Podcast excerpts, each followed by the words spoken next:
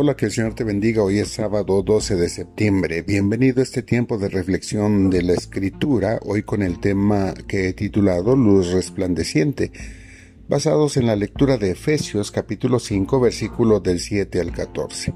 Dice de la siguiente manera, no participen en las cosas que hace esa gente pues antes ustedes estaban llenos de oscuridad, pero ahora tienen la luz que proviene del Señor, por lo tanto vivan como gente de luz pues esa luz que está dentro de ustedes produce solamente cosas buenas, rectas y verdaderas. Averigüen bien lo que agrada al Señor.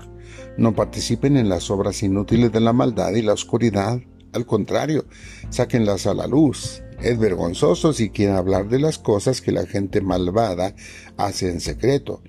No obstante, sus malas intenciones se descubrirán cuando la luz las ilumine, porque la luz hace todo visible por eso se dice, despiértate tú que duermes, levántate de los muertos y Cristo te dará luz. Vivimos en un mundo inmerso en las tinieblas, sin exagerar la influencia de la maldad, se extiende a toda esfera de nuestra sociedad y en la mayoría de sus estructuras, muchas de ellas que tienen apariencia de piedad, pero que detrás de la máscara esconden perversas intenciones.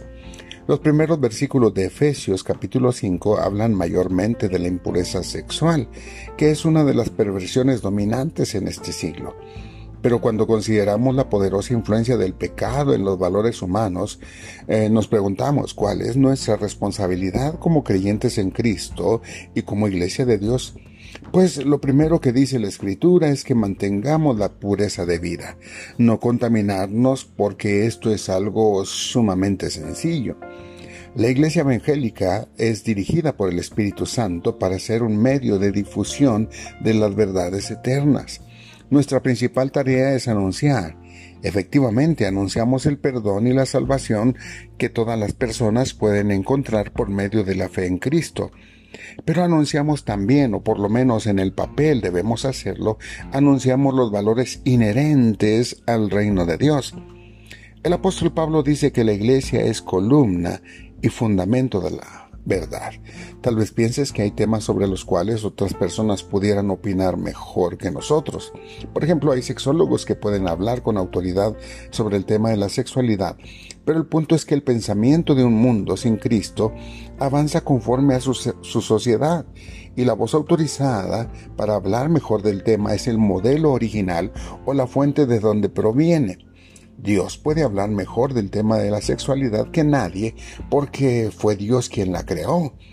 ¿Qué debe hacer entonces la iglesia? Bueno, ceñirse a lo que Dios ha declarado sobre el tema en su palabra y no moverse de allí y anunciarlo en medio de una sociedad que se acomoda a todo aquello que le conviene.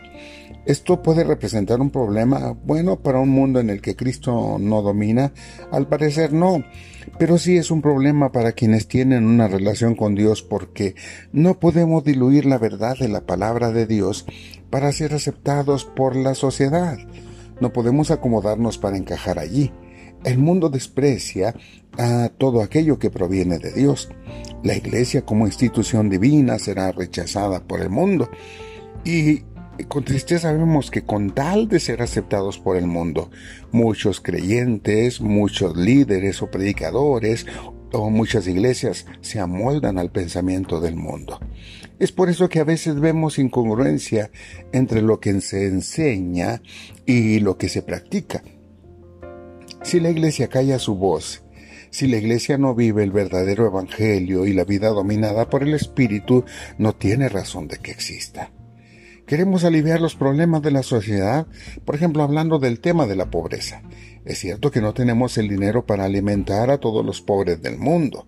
Podemos aliviar la necesidad temporalmente y de unos cuantos dándoles una despensa o dos o tres, pero la necesidad seguirá existiendo.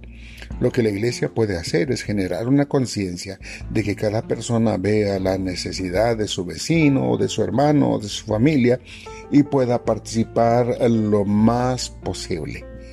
La Iglesia de Cristo debiera desafiar las falsas ideas, arrancando la máscara de esos falsos conceptos y revelando la verdad que proviene de la Escritura. Probablemente tú digas, bueno, pues es que hay que ser sutiles. No, la palabra de Dios tiene que ser directamente enseñada y claramente enseñada de modo de que no haya ninguna duda. Generalmente la manera en que muchos creyentes obran es, ven un problema, por ejemplo el de la prostitución. Sabemos que la prostitución está en aumento por el rumbo donde se ubica la iglesia y está incluyendo a jovencitas que están echando a perder su vida. La primera reacción es decir, ay, qué tristeza, vamos a orar. Dios desde el cielo dice, bien, han comenzado muy bien. Y la iglesia continúa orando. Dios acaba con la prostitución. Dios contesta desde el cielo, sí, ya han orado suficiente sobre el tema. Tienen semanas haciéndolo, yo estoy obrando, pero la iglesia pareciera ser que se traba en ese punto y la forma de abordar la problemática es solamente orando por el tema o por, la, por el asunto. Creo que Dios dice desde el cielo, estoy preparando el terreno, estoy obrando en los corazones que harán ustedes, mi iglesia amada. Y como vemos que nada sucede, nos cansamos y dejamos de orar sobre el tema. Fuimos derrotados. A eso sí, oramos bastante. Si necesitamos alguna justificación para participar abiertamente, no será solamente viendo el problema. La Iglesia puede y debe desafiar las ideas falsas, arrancar, como hemos dicho, la falsa máscara, la máscara de estos falsos conceptos y revelar la verdad. La palabra de Dios dice, no participen en las obras infructuosas de las tinieblas, sino más bien repréndanlas. Sáquenlas a la luz, haciendo que estén visibles. Esto no quiere decir que vayamos y pongamos denuncias judiciales sobre las personas. Más que eso, el interés es por la gente. En el ejemplo antes citado, la iglesia bien podría, además de orar por las personas que están en este problema de la prostitución, ganarlas para Cristo. Si en la comunidad de fe hay alguien que pudiese emplear a alguien de forma digna, eh, en el caso de las jóvenes, eh, hay darles un empleo para que puedan ganar el sustento honradamente. Entre las jovencitas también desarrollar un plan de atención a madres solteras, pero sobre todo enseñar la verdad del valor y la dignidad de la persona como tal, al ser la creación especial de Dios. Que es difícil, lo sé, pero podemos cubrir el mundo dando el primer paso. Si no damos el primer paso, nos quedaremos ahí atorados y no haremos nada. El primer paso que veo es despertar nosotros mismos. Despiértate para que te alumbre la luz de Cristo. Abre tu mente y tu corazón y haz algo. Ahora puedes justificadamente estar agobiado con el tema de la pandemia. Pero date cuenta que con o sin pandemia la vida sigue, que Dios tiene para ti un propósito y ese propósito no es vivir en esclavitud a tus temores.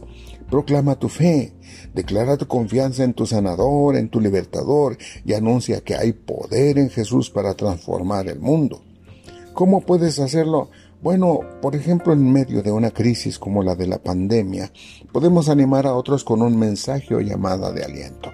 Podemos compartir promesas bíblicas de seguridad y confianza, y si el Señor te mueve a hacerlo, con las extremas precauciones, apoyar a alguien que esté contagiado hasta que se recupere. Esto solamente si Dios te da plena seguridad de que debes hacerlo. Dios desea que su iglesia se deshaga de la, mentalidad de hacerlo todo en el templo.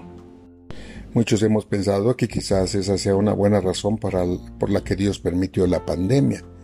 El gran anhelo de Dios en su amor redentor es alejar a las personas de todo aquello que las destruye, que las arruina y que crea desdicha y miseria en sus vidas, para que haya integridad, plenitud y gozo pudiendo llevar una vida tal y como Dios siempre ha deseado. La oscuridad es la ausencia de la luz, al igual que la apatía es la falta de acción. Dios dijo que nosotros somos la luz del mundo. ¿Cómo actuamos con el fin de exponer la verdad de la luz en la palabra? ¿Cuándo y en nombre de quién hablamos? Si la iglesia no hace nada, nada sucederá y el mundo morirá en medio de las densas tinieblas. ¿Qué estás listo para hacer?